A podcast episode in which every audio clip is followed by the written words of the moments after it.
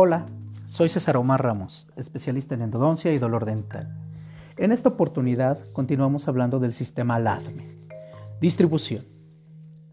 Después de que el fármaco ha llegado a la circulación general, se distribuye en los líquidos intersticial e intracelular.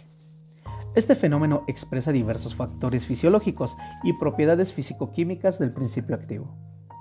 La rapidez de llegada de la cantidad del fármaco administrado para distribuirse a los tejidos corporales está determinada por el gasto cardíaco, corriente sanguínea, permeabilidad corporal y el volumen hístico.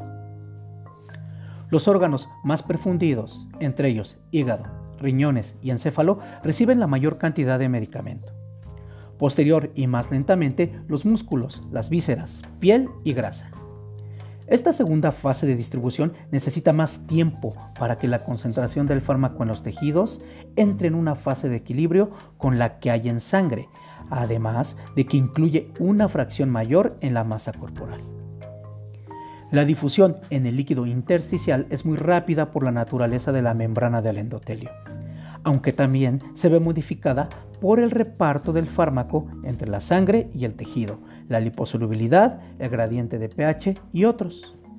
Aunque el factor más importante y determinante de la distribución sea la unión a proteínas plasmáticas y macromoléculas hísticas.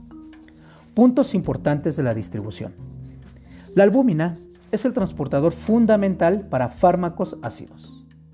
Y la alfa-1 glucoproteína ácida también llamada orusomucoide, se une a fármacos básicos. Las uniones a proteínas casi siempre son reversibles y casi siempre por uniones covalentes. Además de unirse a proteínas como la albúmina, se enlazan con otros transportadores, como en el caso de las hormonas sexuales, que se enlaza con la globulina transportadora de hormonas sexuales, o la hormona tiroidea, que se enlaza con la globulina transportadora de tiroxina. La unión a proteínas es un proceso reversible y saturable. La extensión de la unión a proteínas plasmáticas se ve afectada por factores propios de la enfermedad, como es la hipoalbuminemia por enfermedad hepática grave o síndrome nefrótico, que disminuyen la unión e incrementa el fármaco libre en sangre. Esta implicación tiene importancia en aquellos fármacos con alta tasa de eliminación, estrecho índice terapéutico y que se administra de manera intravenosa. Algunos fármacos se acumulan en los tejidos en mayores concentraciones mayores que en los líquidos extracelulares y sangre, lo que ocurre por uniones reversibles con proteínas, fosfolípidos o proteínas nucleares. En cada caso, el tejido puede constituir un reservorio para que el fármaco prolongue su tiempo de acción. La grasa constituye un almacén de los fármacos liposolubles y es un reservorio bastante estable gracias a que su irrigación es reducida.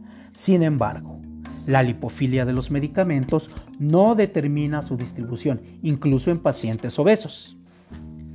El hueso es otro de los tejidos utilizados como reservorio. Medicamentos como las tetraciclinas y los metales pesados se acumulan y esto conlleva a que los cristales óseos se conviertan en un depósito de liberación prolongada de agentes tóxicos. Las membranas especiales, como la hematoencefálica y la placentaria, constituyen un tópico especial en la distribución de los medicamentos.